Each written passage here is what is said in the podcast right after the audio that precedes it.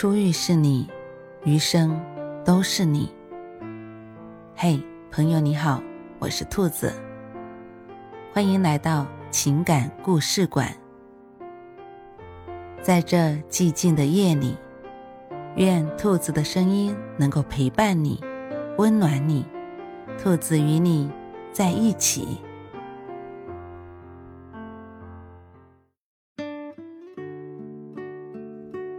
喜欢你。如果让我说我喜欢上他的具体日期，我不知道，我回答不出。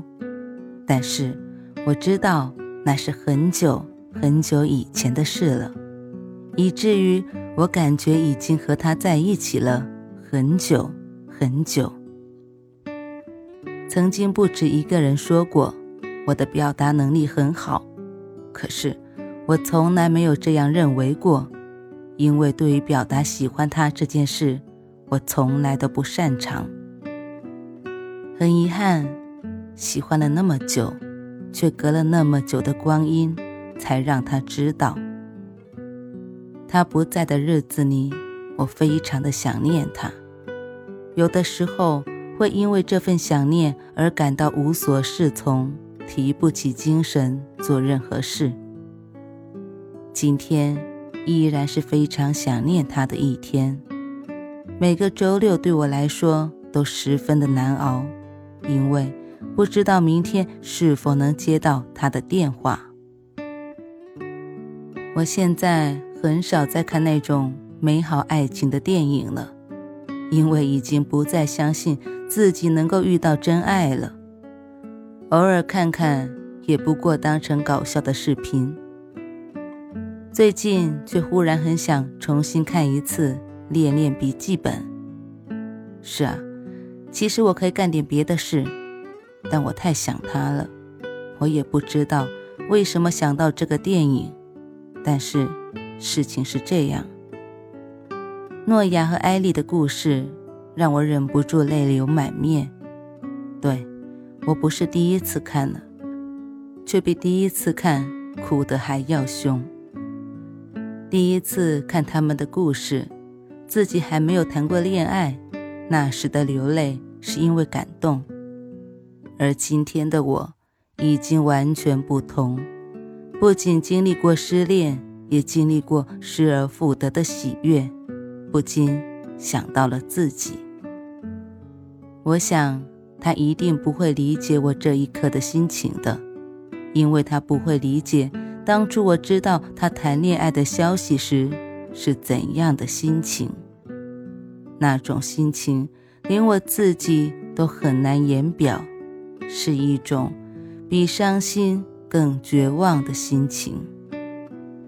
就像满怀期待的诺亚给艾莉写了三百六十五封信，都没有收到回复一样；就像是服役归来的诺亚。看到艾丽与另一个男子亲吻的画面一样，以前的我总是不知道该如何称呼那个时候的那种心情。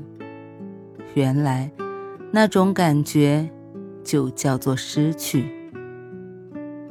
当两个人再一次重逢，而艾丽还是选择离开的时候，诺亚的手是捂着胸口的。我知道那种感觉叫心痛，因为心真的会痛的。那种要揪在一起的感觉，就像是他用不确定的口气说：“两年后不敢保证能在一起。”我很害怕再一次失去他，可是就像诺亚只能用手捂着胸口，看着他开车离去。而无可奈何一样，我也没有办法。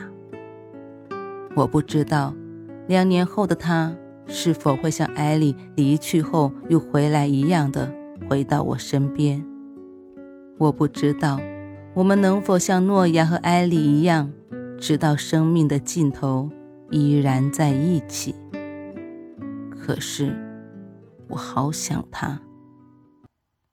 没有人会知道。刚刚我哭泣的样子，没有人知道那种因为想念而痛哭的感觉。过去的日子，我曾经因为别人的辜负而躲在被子里哭泣，直到睡着。可是，从来没有哪一个人可以像他一样，让我因为想念而哭泣。我好希望此刻他能在我的身边。可惜他不在。或许未来的日子里，他还是会错过很多像今天这样的日子。他也许永远也不会知道，喜欢他的我，在想他的时候会是这样的难以忍受。或许他会懂，或许他会感受到我的思念。希望有一天。可以和他一起再看一次这个故事，能够亲口告诉他，他不在的日子里，我是多么的想念他。我很想告诉他，我好想他。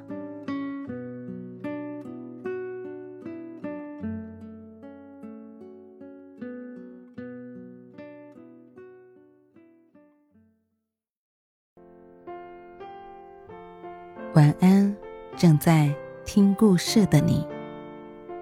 如果你喜欢兔子的声音，或者喜欢这个情感故事，别忘了多点赞、多评论、多打赏哦。